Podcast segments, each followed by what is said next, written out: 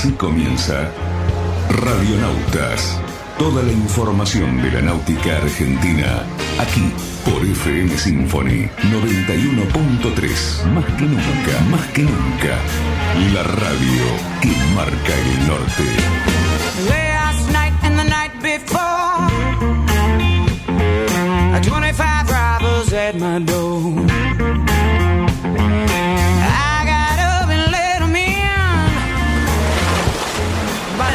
Vamos bien, vamos bien. Orsá, Orsá, Orsá. Vamos bien. Orsá, Orsá, Orsá. Cinco, cuatro, tres, dos, uno. Largamos. Buenas noches, radionautas. Qué fresquito, ¿no? Para todos aquí en San Isidro y en todo el país. Estamos viviendo un invierno cumplidito, señores.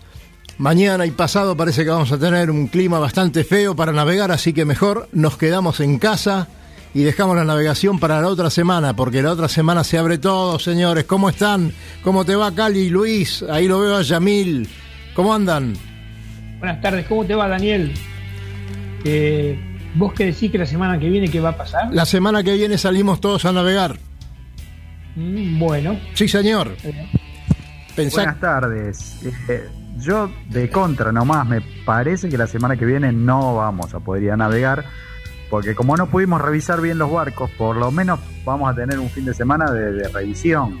Bueno. sé que vamos a estar todos en el club ahí y todo, pero, pero un, un fin de semana de revisión vamos a tener que hacer, me parece. ¿eh? Ya se puede salir a cacerolear y a protestar, así que podemos salir a navegar. Buenas tardes, radionautas. Desde Mendoza, yo para ser la contra de la contra, les cuento que en Mendoza seguimos eh, firmes con el agua. Mañana, seguramente, sábado domingo, se navega en Carrizal, probablemente en Potrerillos. Qué suerte. Está frío, ha nevado mucho, pero los navegantes de la zona no le aflojan. Qué suerte, Yamil. Cali, vos tenés a alguien para presentar, que lo tenemos en el Zoom. Adelante con Eh, lo tuyo. tenemos un- hoy tenemos un invitado de esos que nos gusta tener porque es una persona a la cual le podemos preguntar un muchísimas, muchísimas cosas y además somos admiradores de un montón de las cosas que él realiza. Ni más ni menos que Fabián Conte. Hola Fabián, ¿cómo andás? ¿Qué tal? ¿Cómo están? Cali, Daniel, Yamil y Luis, ¿cómo están ustedes? Muy bien, muy bien, con Fabián. nosotros porque tenemos un montón de preguntas. Eh, Bueno, bárbaro. sobre tus diseños, o sea, soy un fanático del Conte 24, soy más fanático de los barcos nuevos que estoy viendo, que nos has mandado algunas fotos, me gustan tus barcos de motor, y bueno, eh, qué sé yo, eh, te preguntaría, ¿cómo, te, ¿cómo vos siempre estuviste, eh, digamos, dedicado a la náutica o te agarró un poquito a la, a la altura, a a la edad de la adolescencia tardía? No, yo desde chico, desde chico, la verdad, gracias a Dios, mis padres navegaban y siempre los acompañamos a ellos. A- Cuando éramos chicos nos íbamos de vacaciones con el barco, hemos ido muchísimo a Barra San Juan, hemos hecho todos los tours que se podían con el barco de vacaciones por toda la costa uruguaya y argentina. Y nada, navegué- no navegué en Optimis, empecé a navegar más, a, competir en Cadet y después Europa, después J24 y así seguí, seguí navegando. No, siempre relacionado, al igual que mi hermano, los dos siempre relacionados con la náutica y siempre desde muy chico como que me llamó el decir yo voy a ser ingeniero naval, voy a ser ingeniero naval y nunca dudé en eso y seguí. Porque de acuerdo a que estábamos hablando previamente, le comento a Daniel y le comento a todos nuestros oyentes que vos no sos arquitecto naval, vos sos ingeniero naval, con lo cual, digamos, eh, te especializaste en buques y además ahora haces arquitectura naval o barcos deportivos, digamos. Sí, la ingeniería naval está mucho más relacionada a lo que es la parte, la parte comercial eh, o militar. Eh, pero yo siempre, la verdad, siempre quise, siempre me gustó la parte deportiva. Es más, tuve la suerte el último año antes de recibirme, empecé a trabajar en la oficina de Germán Frers y era como llegar a las ligas mayores y aprender todo, o sea, cómo traspasar toda la técnica que yo tenía por la facultad a la parte de la arquitectura naval o de las embarcaciones deportivas. Y, no, El, el estudio, de- el estudio de Germán es una constante en la mayoría de todos los diseñadores exitosos de la Argentina. Absolutamente todos. Qué sé yo, yo conozco a, a Javier Soto, a, a Pablito Mastracchio, ahora vos, qué sé yo, los grandes también te podría decir un montón más, pero todos siempre hicieron una experiencia en el estudio de Germán. Algo así como Sí. Germán Pare la hizo de Sparkman Stephens, vos lo haces acá. Sí, yo creo que todos. Es más, yo, una anécdota es que yo lo llamé a Germán el día que Soto dijo que se, que se largaba por su cuenta. Eh, Fue como que se conjugaron los planetas. Este, dije, lo voy a llamar a Germán Frers y, me, y me, me llamó y tuve una entrevista y después me enteré, obviamente él no me lo dijo, me enteré, no, el día que vos llamaste, Soto había renunciado. Eh, pero sí, eh, Pablo Mastraque no sé si pasó, pasó por lo del estudio de Javier, eso sí, pero después el Cuchu Walker pasó por Frers, creo que Gabriel Schoeder también pasó por Frers. Eh, Eh, sí, hubo, hubo muchos diseñadores acá que pasaron. Martín, Martín Viloch también trabajó. Martín estudio. un amigo, obviamente Oh. pasó por, por Frers. Este, Sebastián Carlini pasó por Frers, que fuimos todos, coincidimos en la misma época. Perdón, señores, Eh, que los interrumpa, pero está pidiendo pista el Lobo Janelli, ¿eh? Ahí creo que Luis está movilizando los controles para incorporarlo. Eh, les quería decir que tenemos que mandarle saludos a Rodolfo Petris, que tiene un montón de novedades sobre la película del navegante solitario, que se sigue dando cada vez más en las distintas eh, plataformas, ¿no? Eh, también un saludo a los Carlos, al mendocino que nos está por eh, nos está escuchando en este momento y a Carlos Girola Martín también que siempre está ahí aguardando para, para que empiece el programa y a todos los amigos este, les deseamos un buen fin de semana largo. Cali Cerruti, este, en cuanto lo veamos al lobo, eh, bueno, tenemos Sí. que hablar un poquito del proyecto turístico, ¿no?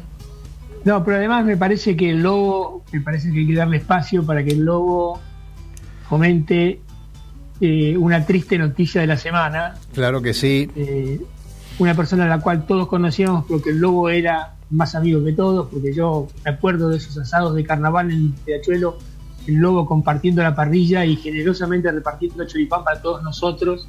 Y bueno, calculo yo que el lobo va a querer hacer Sí, una sí, nota o un- unas palabras para querer decir por la ida de, de Tobín, un emblemático personaje de la náutica deportiva que se nos ha ido. Así que bueno, calculo yo que el lobo va a querer decir eso.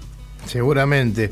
Este, bueno, acá muchachos eh, se, se respira un poquito en estas zonas. Ustedes saben que estamos eh, en la estación San Isidro, el tren de la costa. Venía para aquí y como estaba llegando temprano, me hice una recorrida por, por la puerta de algunos clubes. Este, bueno, eh, cuánta necesidad que tenemos de volver ahí, ¿no? Cuánta necesidad que tenemos de volver a los barcos y estar en el río nuevamente. Eh, realmente, bueno, hay, hay muchas novedades que estuve tratando de recabar, eh, pero claro, a nosotros mm, me parece que vamos a entrar en las generales de la ley con el tema de los clubes. No van a hacer ninguna distinción, por lo que me vine enterando, sobre esas actividades que no tienen ningún tipo de riesgo como la nuestra eh, con relación a, la- a las otras actividades que sí lo tienen, ¿no? Así que bueno, seguiremos haciendo todas las diligencias necesarias para ver si este absurdo de no poder estar en un lugar tan seguro como es el río y nuestros propios barcos eh, lo podemos cambiar un poquito en breve. Eh, Lobo, ¿me escuchás? Tenés el micrófono muteado. Tenés el micrófono muteado. El lobo, Ahí el lobo estoy. no- ¿Qué tal? ahí Buenas está. tardes. Hola, lobito, ahí, te- ahí está saliendo al aire ¿Cómo estás, perfectamente bien. Estás compartiendo Bueno. la pantalla con Fabián Conte, pero en, en mi caso lo tenés arriba tuyo. Está arriba tuyo. Acá estoy, lobo. Eh, Yo lo conozco, este chico Fabián. Yo hice la prueba en un barco tuyo, con vos al timón, lobo. Eras tan- éramos tan jóvenes. Éramos tan jóvenes, qué época. Lugar de encuentro, radionautas, ¿eh? Vamos todavía, cómo nos gustan estas Estamos cosas. otra vez, eh, estamos otra vez en un copy. ¿Cuántos años, Fabián? Muchísimo. Pero bueno, la pasábamos bien ahí en, el, en las cubiertas del esp- Ese lo estaba tratando de acordarme que era un 30 y ¿cómo era ese? Era un- el Moon 36, ¿te acordás que corríamos con. con el- Alex con- Leconte. Sí, exacto, exacto, ese. Sí, sí, pero ha pasado 3, 4 No. siglos de esto, sí. Muchísimo, muchísimo. Bueno, el siglo Pero- pasado, pues. Y obvio que fue el siglo pasado, sí. Sí. Muy bien, muy bien. Me encanta que se junten. tenemos un tema, y que parece, haya- Lobito, tenemos un tema que, bueno, estábamos comentando antes que vos entrases acá a la transmisión, que, bueno, se fue de Tobin, ¿no? Eh, vos sabés que justamente estaba diciendo que te mandé un mensaje a Daniel diciéndolo que con, con tristeza pero con gusto me gustaría hablar sobre él porque este Tobin este no solamente lo conocí puedo haber, considerarme haber sido amigo de él sino además corrí en el matrero con él me hizo timonear muchas veces el matrero eh, cuando él empezó.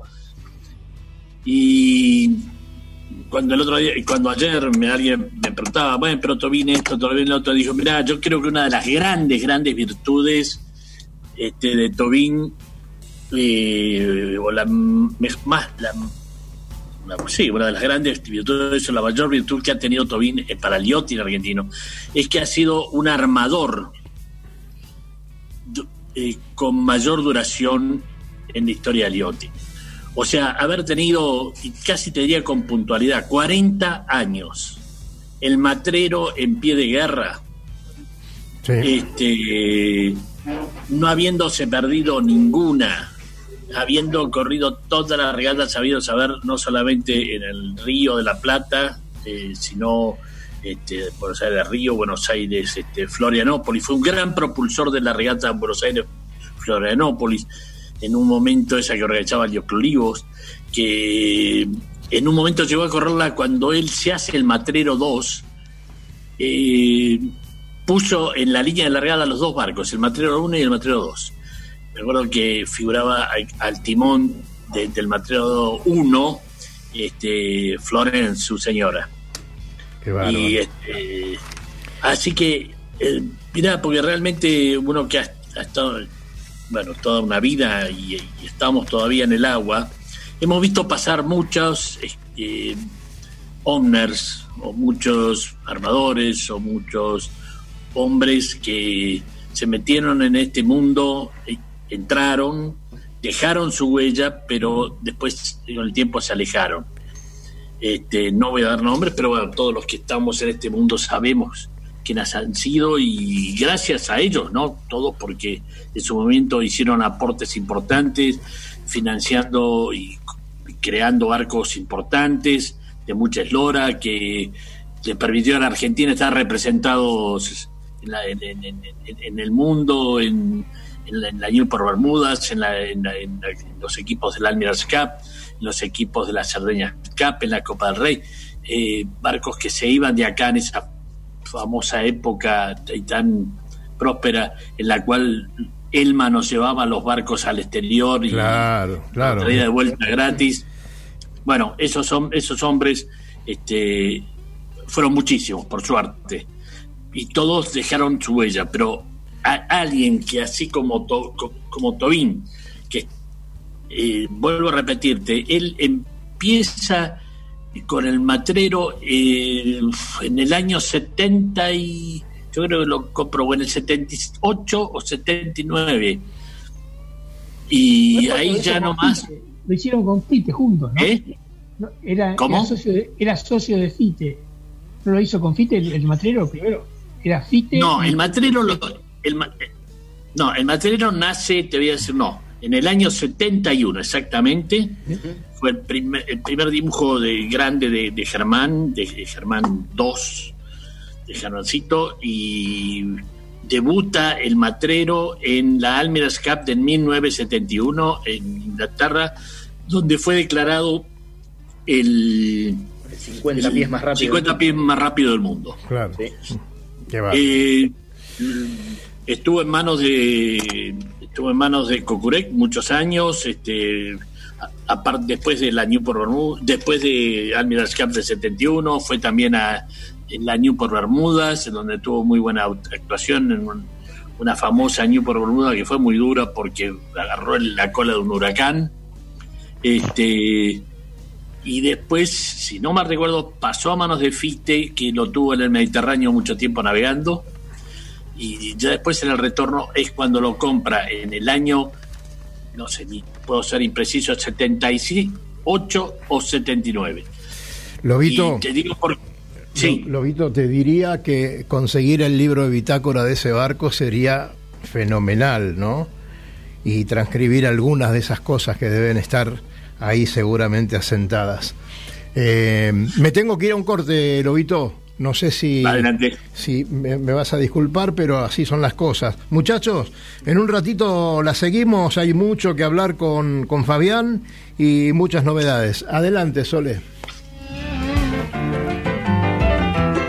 Recorra islas y playas disfrutando del mar y la naturaleza virgen.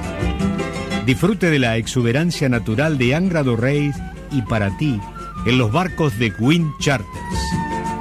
Sumérjase en aguas azules cristalinas y vea con sus propios ojos la danza de los delfines.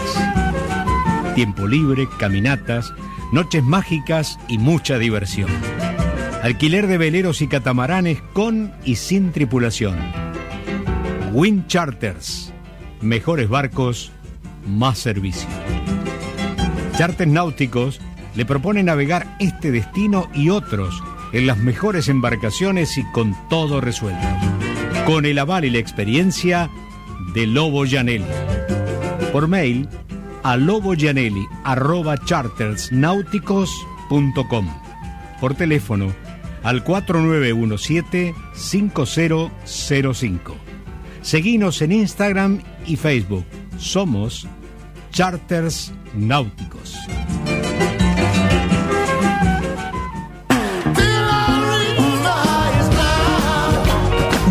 Náutica Escalada. Náutica Escalada.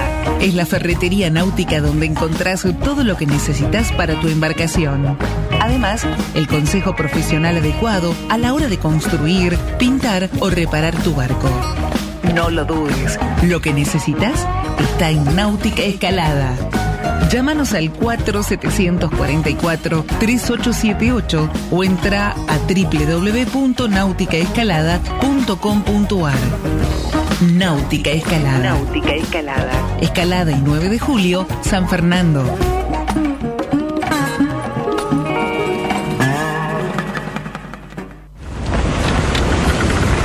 200 metros para virar la boya. Cuidado, que entramos muy justo. Orsale, orsale. Viramos en 3, 2, 1, viro. Arriba el speed. Bien, bien. Vamos, vamos.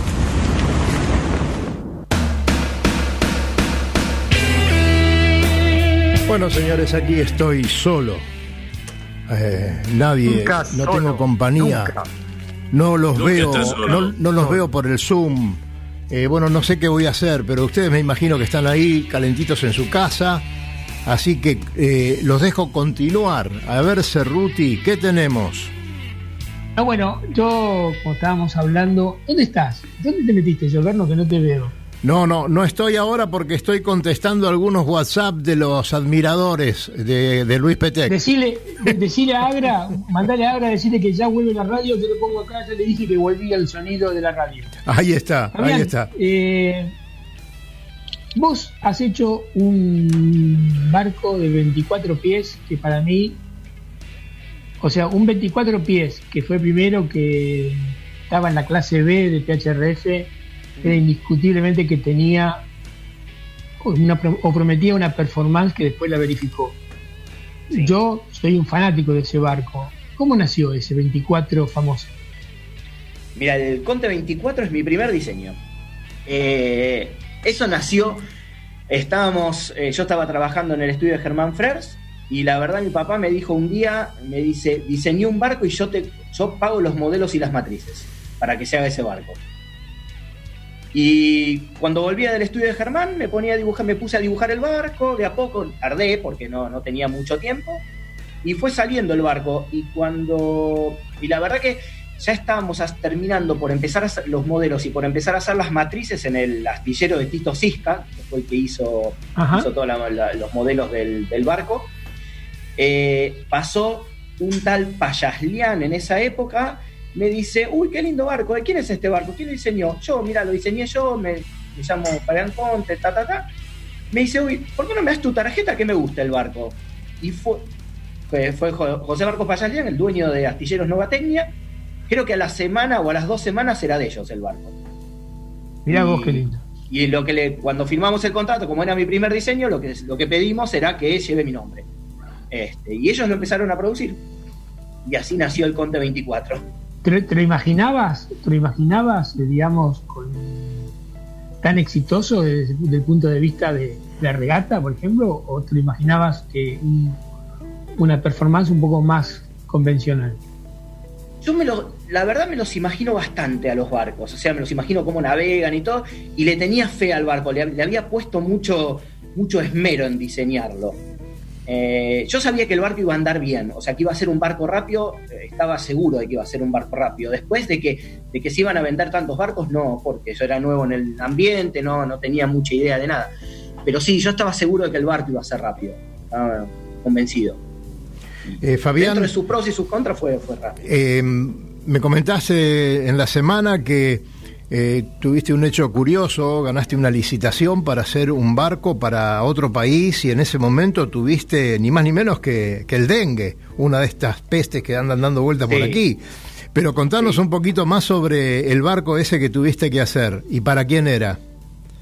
La verdad, eh, surgió una licitación de, a través de un astillero taiwanés que me llaman para presentarnos en una licitación de, dos bar- de un barco patrullero, a motor, estamos hablando de barcos a motor, un barco patrullero para la policía de la isla de Penghu y una- un barco para transporte de personal rápido también para, para la policía. Eh, empezamos a hacer presentaciones de la licitación, terminamos ganando la licitación, el, el astillero con mi diseño terminó ganando la licitación y a la semana dengue. Así. Dengue. Que toda la semana, toda la semana anterior, yo no vivo en Belgrano, o sea, Cortaste Sí. el pasto de tu casa. Cortaste el pasto, No, mosquito no, te picó terrible, abajo de la terrible. rodilla. fue terrible la cantidad de mosquitos. O sea, yo esa semana que hizo mucho calor, estaba, ya estábamos acá en la, en la cuarentena, así que estaba en la oficina, que está en la planta baja de casa, Mira, trabajando con 38 de fiebre todos los días hasta que me empezaron a salir rochas y no se me pasaba. Me fui, me hice un análisis dengue. qué bárbaro. Ter- y terminé internado. Mira vos. Y los, tai- y los taiwaneses me llamaban al hospital y, y yo no les decía, estoy internado en el hospital. No estaban como locos, no, fue terrible. Terrible y salí del hospital y seguí trabajando. Creo que el- los únicos dos días que no trabajé fueron, fueron esos días que estuve internado. Che, Fabián, el tema, eh, seguramente te lo querían preguntar los chicos, pero eh, el tema del mini Transat este que estás eh, eh, navegando o, terminando, eh, ¿cómo, cómo viene? ¿Qué, ¿Qué proyectos tenés con esto? ¿Y pensás que vamos a tener en algún momento una clase de estos barcos aquí? Mira, el, el mini Transat vino un poquito atrasado por, por todo lo que es el país y todas las complicaciones que tuvimos y sumado a esto de la cuarentena, que se atrasaron en, en terminar un montón de cosas. Eh, ya está casi listo, está casi, casi listo. Nos tienen que entregar la quilla, calculo que la semana que viene, que ya están fundidas, pesadas, está todo ok. Ajá. La maniobra ya no llegó, la tenemos que colocar. Eh, se está viendo un poco a ver cómo hacemos ahora con el tema de que no podemos, no, no se puede trabajar en el astillero. Eh, y yo creo que eso na- nació como un barco que yo pensé para, para correr con mi mujer y me lo hice de hobby y terminó siendo un proyecto entre comillas comercial, digamos. Eh, hay muchas consultas del barco, la verdad nos han llamado por, por todos lados, muchos de países de afuera y queremos probar el barco como para poder demostrar el potencial Claro. que tiene el barco. Y si me preguntás a mí, yo, yo estoy convencido de que se va a formar una. Yo creo que hay potencial para formar una clase de mini transat, con algunas modificaciones seguramente a lo que es el reglamento de la mini transat, porque el barco es muy caro en equipamiento. Eh, creo que se puede hacer algo más barato, sobre todo si nosotros vamos a correr en los límites del Río de la Plata. Y eventualmente para alguna regata oceánica, sí apegarnos más al- al- al- a las exigencias en cuanto a equipamiento que pide la mini, la clase mini. Claro. ¿Tuviste- Sí, me encantaría. ¿Tuvi- ¿Vos tuviste algún contacto con la gente de la Mini Transat como para que algún barco de estos vaya para allá en la próxima edición? Mira, está mucha. Yo, la, la verdad, eh, desde que lo empecé a diseñar, hablo mucho, soy amigo de Marcelo Zaguer, y desde que, desde que lo empecé a diseñar es hablar con Marcelo todos los días. En una época fue hablar con Marcelo todos los días, a toda hora. Eh, y, y sí, estuvimos en, estamos en contacto. Lo que pasa es que la gente quiere ver el barco terminado. y la verdad tienen razón, nosotros también queremos demostrar el potencial. En Europa hay muy buenos barcos y nosotros tendríamos que desembarcar en Europa con un barco muy evolucionado, o sea, tratar de hacer acá lo que podamos para llegar a Europa con lo que ellos ya hicieron en esos tres años. Que el barco sí... con Pogo. Pogo me parece que últimamente ha monopolizado casi toda la mini trans de serie sobre todo. Sí, ahora están los barcos de prueba redonda, el Maxi 650 y el, el Vector 650, que todavía, me parece que todavía les falta demostrar, son excelentes barcos, eh, el Pogo es un barco más todoterreno, o sea, camina bien en todas las condiciones. Los barcos de prueba redonda caminan bien solamente con viento de popa. Entonces, el, eh, pero bueno, en la última mini Transat se vio que el Pogo es, impresionante. O sea, hay que pensar que el italiano que ganó durante cinco días venía ganando en el agua. Eh, mucho. Muy, no, no, no, la verdad que sí. Lo que pasa es que me da la sensación, por las noticias que uno ve de acá, que el astillero Pogo tanto en serie como en proto, ha monopolizado un montón de cosas, porque sí. Sí. De, probablemente, no sé si es la conveniencia entre calidad y precio, pero todo el mundo se va para eso, ¿no? Sí, sí, es el barco que verdaderamente demostró que es el caballo del comisario día. Sí, del comisario de allá, porque acá sabemos que navegamos con viento de jeta siempre, así que sería un problema, ¿no? Bueno, a mí cuando empecé a diseñar el barco, yo estaba en, la disyuntiva de, ver, yo voy a presentar mi barco en Argentina. Digo, ¿qué diseño? Mm. ¿Un barco para, para correr el circuito de Mini Transat o diseño un barco para correr Buenos Aires Colonia con Sudeste? Claro. Entonces, eh, digo, ¿qué, diseñar? Porque son barcos totalmente distintos. O sea, yo mis, primeros cuatro cascos que hice del barco eran barcos más calmeros, barcos más finitos, eran barcos para, para navegar en ceñida. Y, y todo, y Marcelo me decía, no, no, acá no se navega nunca en ceñida, es muy poco lo que se navega en ceñida. Bueno, y ahí lo fui buscando y fui, fui yendo más para el lado del pogo, más para el lado de ese tipo de barcos. Digamos, o sea, barcos de proa voluminosa, barcos bien mangudos, donde vos prevaleces la estabilidad ante todo. Eh, entonces fui, terminé yendo para ese lado. A ver, es lo que hay que ir. O sea, si vos decís, mi, objetivo es llegar a Europa con el barco y que ese barco funcione en Europa, no ganar Fabián, te hago una pregunta un poco para, para que la gente eh, comprenda, y yo también, eh, en serio te digo que no, sé tanto de diseño, más bien muy poco. Cuando vas a diseñar un, barco que sea muy eficaz con, vientos de proa, ¿no? Eh, o vas a vas a prevalecer a, digamos, el diseño para, para un barco de popa. ¿Cuál sería la gran diferencia? ¿Cuál es eh, lo que tenés que cambiar radicalmente cuando un barco tiene que ceñir o cuando un barco tiene que ir en franco? Mira, a simple vista, la manga. Supongamos que tiene, que tiene la misma eslora. Vamos a suponer dos barcos de la misma eslora. A simple vista, la manga. Podés modificar el peso. Eh, también, también, dependiendo del tipo de barco, podés eh, modificar la, carena, la parte de la carena que está sumergida, eh, tenés, ciertas modificaciones, pero lo, que más se ve, hay, mira, yo te voy a citar un ejemplo que todo el mundo lo va a conocer: el Comanche y el Wild Oats 11. Ahí tenés un barco que enseña lo mata y el otro que en popa lo mata. Ahí tenés una gran diferencia, pero así como opuestos, opuestos, opuestos. Bueno, ahí tenés esos dos barcos. Qué lindo, qué bien, qué bien. bien. Luisito, usted tiene sus dudas ahí. Obviamente, obviamente, como siempre.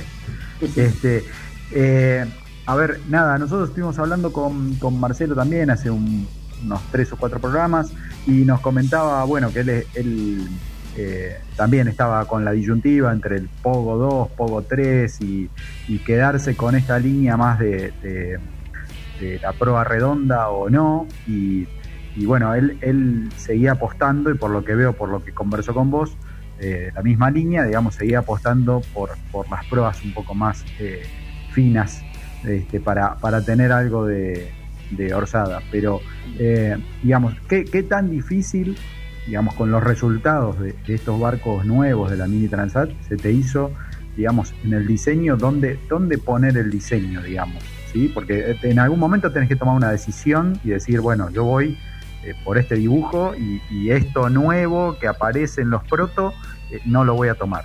Digamos, ¿qué, qué, em, qué, qué haces ahí? Mira, yo probé, eh, a ver, la, yo creo que la- nu- nunca dudé demasiado en el proa, en, en el barco con forma, con proa, con forma de barco. Eh, en, en eso no lo, dudé, no, no lo dudé nunca. Sí en cuánto volumen le iba a dar a la proa. Pero no, la, la decisión la tomé porque, porque básicamente el, el barco de proa redonda, si vos el prototipo y el barco de serie son muy diferentes. O sea, el prototipo tiene canting kill, con lo cual tiene muchísima más estabilidad que el serie. Tiene más vela, entonces toda la, la superficie mojada extra que puede llevar eh, a arrastrar el de la proa redonda, tenés un poco de motor, digamos, como para, para contrarrestarla. Entonces yo lo que traté de hacer es un barco lo más largo posible, el de proa redonda son barcos que en eslora en flotación son un poco más cortos, eh, lo más largo posible y tener ese volumen en proa y lo, lo cuadrado del barco como para darle estabilidad. Eh, pero la decisión fue básicamente que, que yo siempre quise un barco más todoterreno, o sea, que, que navegue bien en todas las condiciones. Eh, porque el campeonato de Mini no es la Mini Transat, la Mini Transat es una regata cada dos años. Después hay un campeonato de Mini espectacular durante Claro. todo el año. Entonces, a mí como que me interesaba decir, bueno, la frutilla de la torta es la Mini Transat, pero me interesaba que se vea que el barco poder ser un barco que navegue en todas las condiciones. Sí, pensando, pensando en el mercado nuestro, me parece que hiciste bien. Yo, mm, en- desde, desde la intuición, eh, por ejemplo, me, me pasa con los nuevos IMOCA. A mí los IMOCA anteriores me parecía que les faltaba volumen en la proa y de hecho muchos trabuchaban chino en, en- en las regatas, ¿no? Con mucho viento se les iba la proa. No había apoyo del barco ahí adelante. Y ahora todos los IMOCA han modificado muchísimo todo eso y han ganado un montón de, de velocidad y de estabilidad. Sí, Creo sí que- sobre todo en estabilidad. Estabilidad. Pues, Después, por ejemplo, el barco redondo, el mini del Power redondo, me parece que es exclusivamente para la mini Transat, porque no es un barco que nadie lo puede imaginar siguiendo 20 nudos con esa proa. Me parece que los otros convencionales te pasan por arriba, más allá de todo el equipamiento que puedan llevar.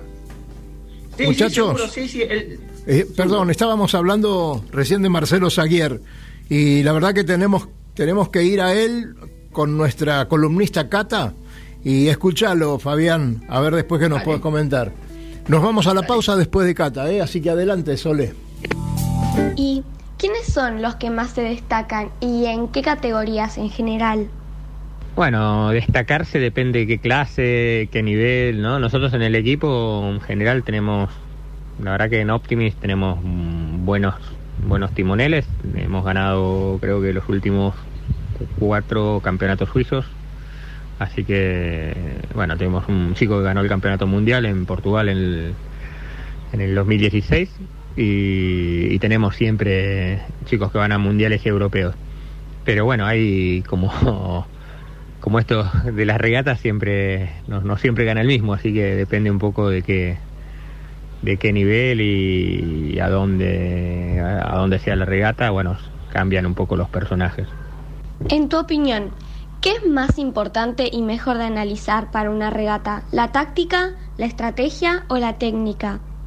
Bueno, lo que es más importante, o sea, la pregunta de qué es más importante, si táctica, estrategia o la técnica, depende mucho del nivel que uno esté entrenando, de los, de los navegantes que uno entrene.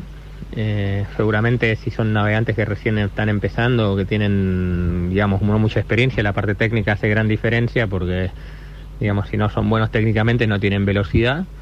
Y, y después, bueno, la táctica y la estrategia son cosas que, que son muy importantes también, pero, pero tal vez, eh, digamos, eh, son, son menos importantes que la técnica si uno no, no tiene la técnica buena, ¿no?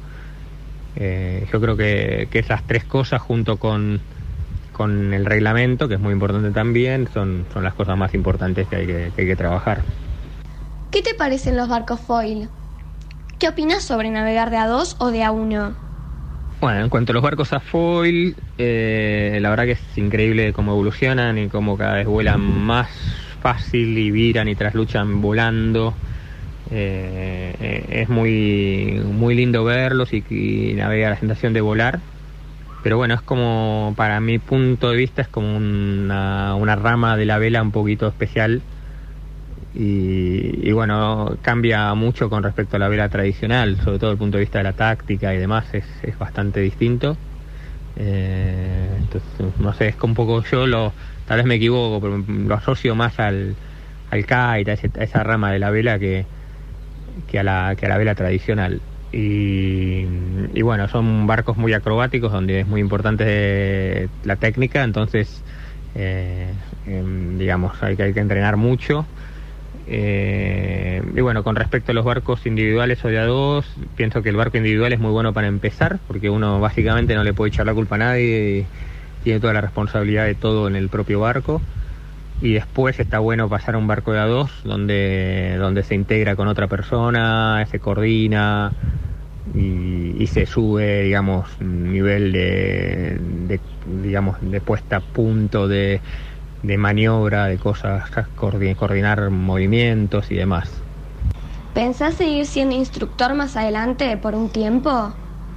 Eh, si sigo siendo instructor, sí, por ahora sí. no sé, todavía me gusta. Eh, a veces, como todos los trabajos, son tienen altos y bajos y a veces uno tiene grupos que le gustan más que otros y a veces, no sé, en Optimus, por ejemplo, lo que pasa es que algunos terminan y otros empiezan, entonces se va renovando todo el tiempo. Pero por ahora sí. ¿Hubieron cambios en las velas y en los cascos? ¿Cómo pensás que van a cambiar en un futuro?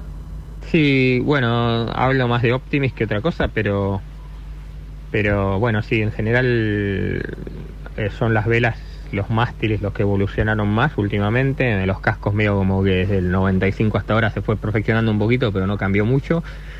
Eh, y en y en otras clases hay, bueno, depende un poco de la clase. Por ejemplo, en el laser ahora hay una revolución bastante importante. Se están cambiando los constructores, con lo cual van a cambiar los cascos también, no la forma y eso, pero la, calidad de construcción y demás, detalles.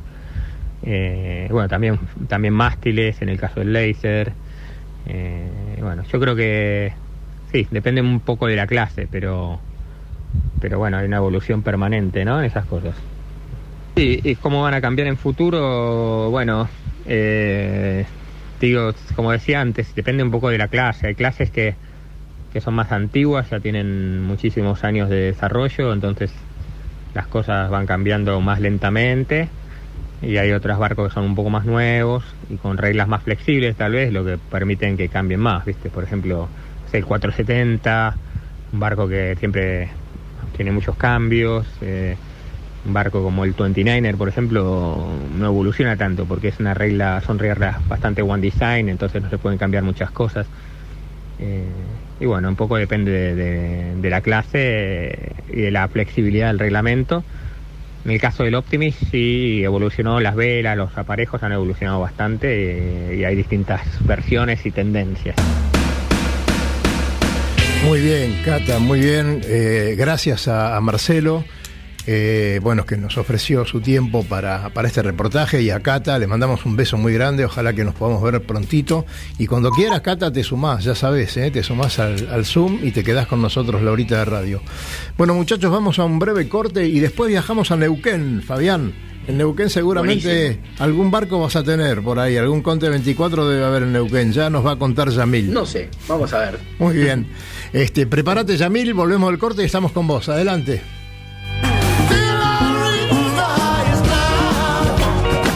Náutica Escalada. Náutica Escalada.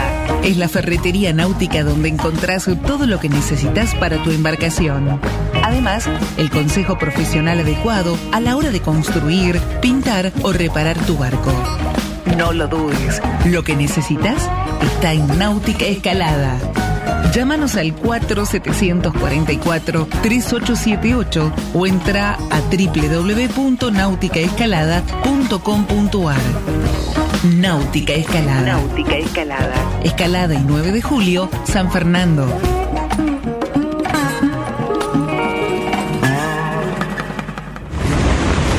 Tenemos que trasluchar.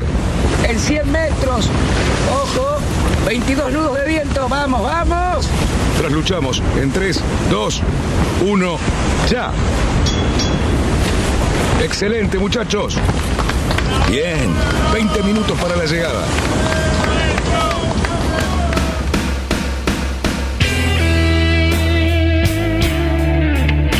Señores, aquí estamos en Radio Nautas y para todo Mendoza y para todo el país, Yamil y Haddad con todos ustedes. ¿Cómo te va, Yamil? No te escucho, Yamil. Hola, Dani, buenas tardes. Hola, ¿Estamos hola, ahora aire? sí, ahora te escucho bien. Se ve que te hay un delay, ¿eh? Debe ser el fresquito que está Sí. congelando la señal. Puede ser. Seguramente sea eso. Mira, me contaban más temprano los muchachos de Neuquén que estaba nevando en el Nahuel Huapi y estaban abrigados con la campera bien arriba saliendo a navegar. Em, con el pasamontaña y la nieve que caía mientras salían. Bueno, empecemos por el principio, me fui un poquito para, para adelante. El rumbo de hoy es eh, sudoeste, así que tenemos eh, en primera medida, hablando con gente de Neuquén, nos encontramos, seguramente ustedes conocen, con el, con el Marí Menuco, cerca, cerca de la ciudad de Neuquén, Eh, un lago, obviamente, no sé si obviamente es la palabra, pero bueno, artificial, a 70 kilómetros de la ciudad. Me contaban que es del año 76, fue muy interesante y, entretenido escuchar cuáles son todas las mecánicas que se llevan adelante para sacar adelante un club náutico. Eh, cuando se enteraron que empezaba toda esta movida del Marí Menuco, armaron una comisión náutica para sacar adelante el Yacht Club de Neuquén. Eh, está, como les decía, a 70 kilómetros de la ciudad. Tienen 60 hectáreas y creo que tienen razón cuando dicen que son el club más grande de la Argentina, en un espacio de un terreno importante. Eh, estamos hablando de un, de un espejo grandecito, 15 kilómetros por 10, está al lado de los barriales, que es por lo menos el doble. Tienen Optimus Laser, Pampero, Micro, un Cadet, H19, eh, un viento calmo, predominantemente eh, del suroeste. Pregunté si había un Conte 24. Me iban a averiguar. Así que Fabián, si me largan el dato, tal vez tengamos la chance de saber si has Podríamos ir a probarlo. Ahí va, esta sería. Claro, hacerle, Una muy- hacerle algún retoque. Claro, podemos ir a probarlo de paso. No, la verdad que, eh, bueno, por ahí hemos subido algunas fotos a redes para, para llevar a- al, al oyente a esos espacios. Estamos hablando de, de aguas calmas, eh, de vientos calmos. Cuando soplan, cuando sopla lindo, dicen que sopla lindo. Pero en general tienen un espejo eh, impecable para lo que son las primeras experiencias. Tienen curso de timonel, de grumete, de patrón, Optimist. Están poniendo mucha garra con un instructor eh, bonaerense, Pablo Agrés, al cual le, le mando saludos. Eh, me dio un montón de información. Y nos encontramos con los neuquinos que son netamente nómades. Me contaron una anécdota que me pareció de lo más simpática. Corría el año 86, 84 y tenían una regata en Viedma, de Pampero, clase argentina, probablemente un nacional. ¿Qué hicieron los neuquinos? Se agarraron cinco pamperos, dos gomones, los subieron al río Limay y al río Negro y se recorrieron más de 550 kilómetros río abajo, escuchate, está río abajo, con un equipo de tierra y un equipo de agua. Entonces, el equipo de tierra iba adelantándose y montando los campamentos. El equipo de agua avanzaba con los barcos, tenían un promedio de navegación de unas 10 horas por día, estuvieron como una semana para llegar, pero imagínate lo que debe haber sido para esa gente llegar eh, esa procesión náutica a la regata en Viedma. Qué O sea, lindo eso. titanes, Espectacular. unos, Qué unos lindo eso. absolutos. Me genera una envidia enorme. Una envidia enorme. No Vez pasada, vez pasada hablábamos de cómo en Corrientes remontan el río para regatear río abajo y ahora en Neuquén nos enteramos cómo se van con el río hasta Viedma. Eh, me puse a seguirlo en Google Maps, el, el río va al lado de la ruta eh, y debe ser de lo más entretenido ver un conjunto de cinco pamperitos, dos tripulantes por barco, tres, imagino en alguno, Y muy Eh, sinuoso, muy sinuoso. muy sinuoso, gomones por Paisajes seguridad. espectaculares por todos lados. impecable. Si nos vamos un poquito más al sudoeste todavía, nos encontramos con el Lácar. Ahí estuve hablando con, con Rafael Salas, eh, amigo acá de, de Lobo de Piedra, me pasaron el dato. Me contó también de un espejo muy lindo.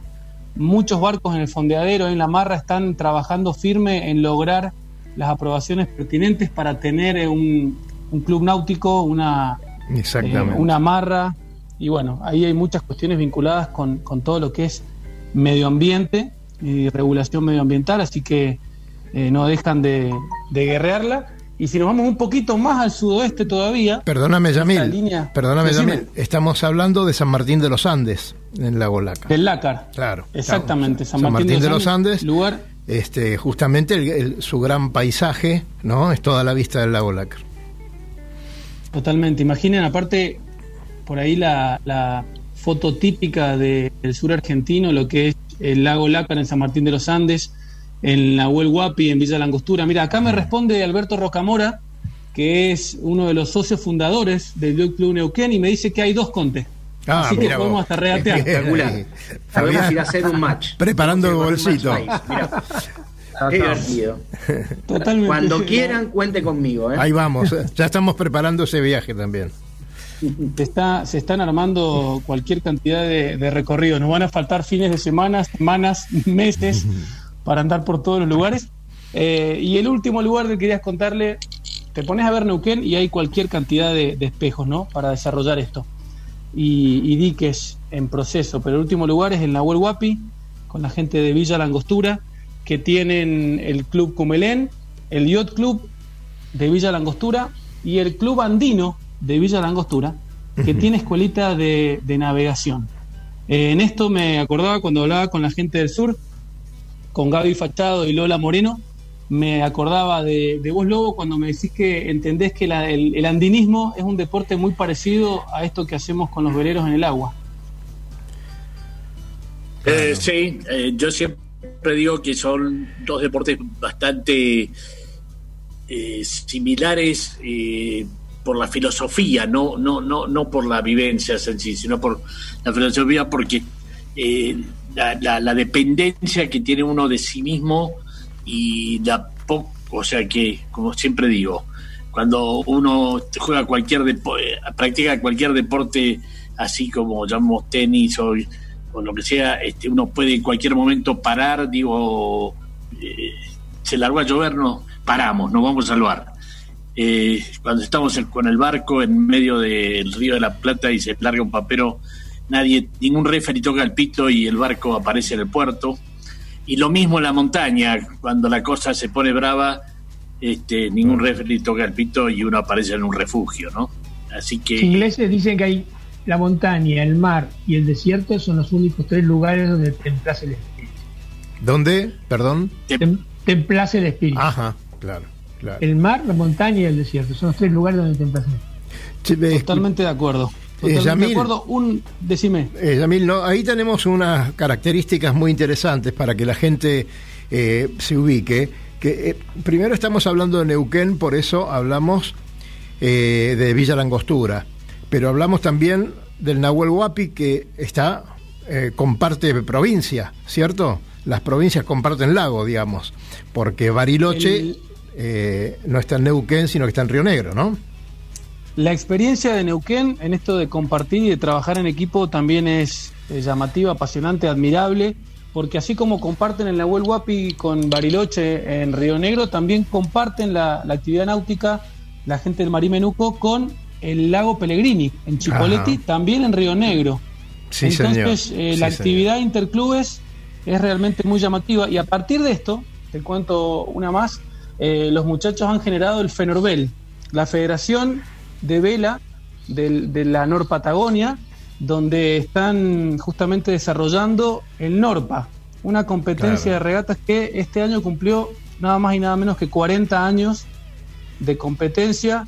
Lo hicieron en Villa Langostura, juntaron más de 110 barcos entre Optimis, Laser, J24. Eh, lo, van, lo van moviendo al campeonato, lo hacen en la costa, en todo lo que es eh, para la- por el lado de, de Madrid, lo han hecho también en el centro y también lo hacen en, la cordillera. Eh, y hablando con ellos, bueno, apasionados, apasionados porque ahora en este momento con estos fríos y con estas nevadas hermosas están a full Eh, esquiando y tirando piruetas en el aire, pero tienen la esquita ahí pronta para, para empezar. Tienen Optimis Laser, eh, clase argentina, pamperos, eh, hay hay cabinados y tienen regatas también en virtud del Nahuel Huapi. Estamos hablando de un espejo de agua de 560 kilómetros cuadrados con un montón de particularidades. Me decían que hay zonas donde sopla fuerte, zonas y bahías donde sopla un poco más amigable. También tienen en cuenta las distintas profundidades para fondear. Me dicen que se puede crucerear mucho, se puede curiosear, se puede conocer. Eh, y la verdad es que me, te mandan unas fotos que hemos tratado de compartirlas en redes que son realmente impresionantes. Y tienen una regata muy llamativa que lo hace el Club Cumelén, Cumelén Piedras Blancas. Regatean, pernoctan y me cuentan que la pernocteada es con, con ¿cómo es? Con asado, con guitarreada, con, con carpa y se pegan la vuelta al otro día. Excepcional lugar, excepcional lugar Piedras Blancas, un lugar maravilloso. Todo- todos lugares impecables. Bueno, nuestro experto, el Lobo Janelli, nuestro experto en turismo, eh, me imagino que está preparando los distintos viajes que vamos a empezar a hacer, ¿no? Eh, ya tenemos que sumar este Lobo. Bueno, mira, eh, la experiencia mía en Bariloche ha, ha sido en varias oportunidades.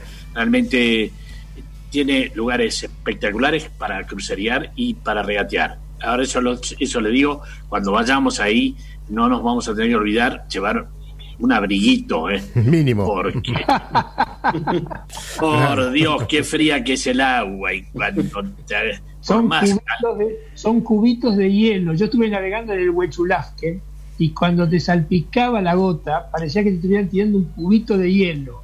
Era insoportable. Yo, Bueno, pero con la tecnología. Dale, Lobo, dale, dale vos. No, no, mi admiración hacia toda la gente que navega eh, todo el sur argentino, no solamente en los lagos, sino en el mar, ahí la gente de, de- de- de- de Puerto Madrid y todo eso. Eh, tengo una admiración porque realmente lo hacen eh, con mucha pasión, si no sería imposible, no, no, ni se acercarían si no hubiera un amor y una pasión por lo que hacen, por la náutica, no, no se acercarían al agua, porque es muy poco amigable en general. Pero bueno, el desafío lo amerita.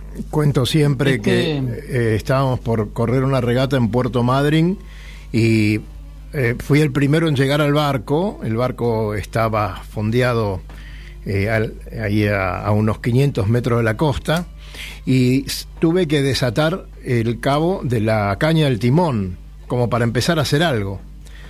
Así como estaba atado en la caña del timón, cuando lo desaté quedó de duro.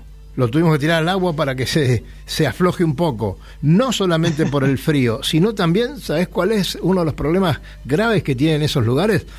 Eh, los animales, ¿no? Tanto las aves como, como las focas o, o algunos elefantes marinos, y hay muchas fotos de, de estos bichos subidos a los barcos, ¿no? Este, aparecen, disculpen el término, pero aparecen recontracagados por las gaviotas todo el barco. O sea que hay que hacer un trabajo formidable, inclusive con el tema de los cabos. En Madrid cuentan siempre que tiene unos calabrotes, pero no uno solo para cada barco que queda que queda afuera, ¿no? Porque también es todo un tema subirlos a- a- para, para dejarlo en varadero. El, el tema de los calabrotes es que las ballenas muchas veces se van a rascar el lomo. Así que imagínense, este, uno está en, la- en el club sentado mirando su barco a lo mejor a 500 metros y el barco empieza a moverse como loco solo. Así que son esas cosas que pasan en el sur. Bueno, muchachos, Bueno, vayamos, como- vayamos saludándonos. ¿eh? Miren que falta un minuto y medio. Bueno, como siempre, Fabián, mira, nos pasa en todos los programas, y sobre todo con gente tan, tan agradable como vos, nos quedan un sinfín de preguntas que teníamos anotadas y queríamos seguir conversando. Así que, como siempre, por favor, estate atento porque si te volvemos a llamar es porque necesitamos seguir conversando contigo. Tranquilos, la verdad, un, un placer. No, no, un placer y la- lo que quieran, cuenten conmigo para lo que quieran. ¿Cómo no? Estoy feliz. Muchas gracias. ¿Cómo no, Fabián? Eh, Yamil. Gracias, Fabián. Saludame a toda la gente de, de ahí del sur. Dani, Dani. Sí, quería justamente, bueno, sumarme a lo que decía Lobo con respecto a la pasión que le ponen por las temperaturas y también por las distancias, porque muchas veces hacen 70, 50 kilómetros para ir a navegar. Sí, señor. Eh, llevan el barco o no, toda una movida impecable, así que bueno, les mando un beso grande, un saludo especial eh, a Pablo Agrés, Alberto Rocamora, Lola Moreno, Gaby Fachado, toda la gente de, de los lagos de Neuquén, gracias por la información. Nos enteramos que hay dos contes de Fabián para ir a probar, así que eso no Ya se nos sabemos. escape. Ya Hay que sabemos lo organizar y estamos. Gracias a todos y bueno, una linda tarde de viernes como siempre. Buen fin de semana. Gracias, Lobito, por estar como siempre. Gracias, Luis Peteco. Eh, nosotros nos quedamos un ratito más en lo que nos dure el Zoom, pero para la gente nos tenemos que ir. Así que, como siempre, amigos, este, que pasen muy buena semana y como siempre nos vemos en el agua. Hasta pronto. ¿Cuándo? ¿Cuándo nos vemos?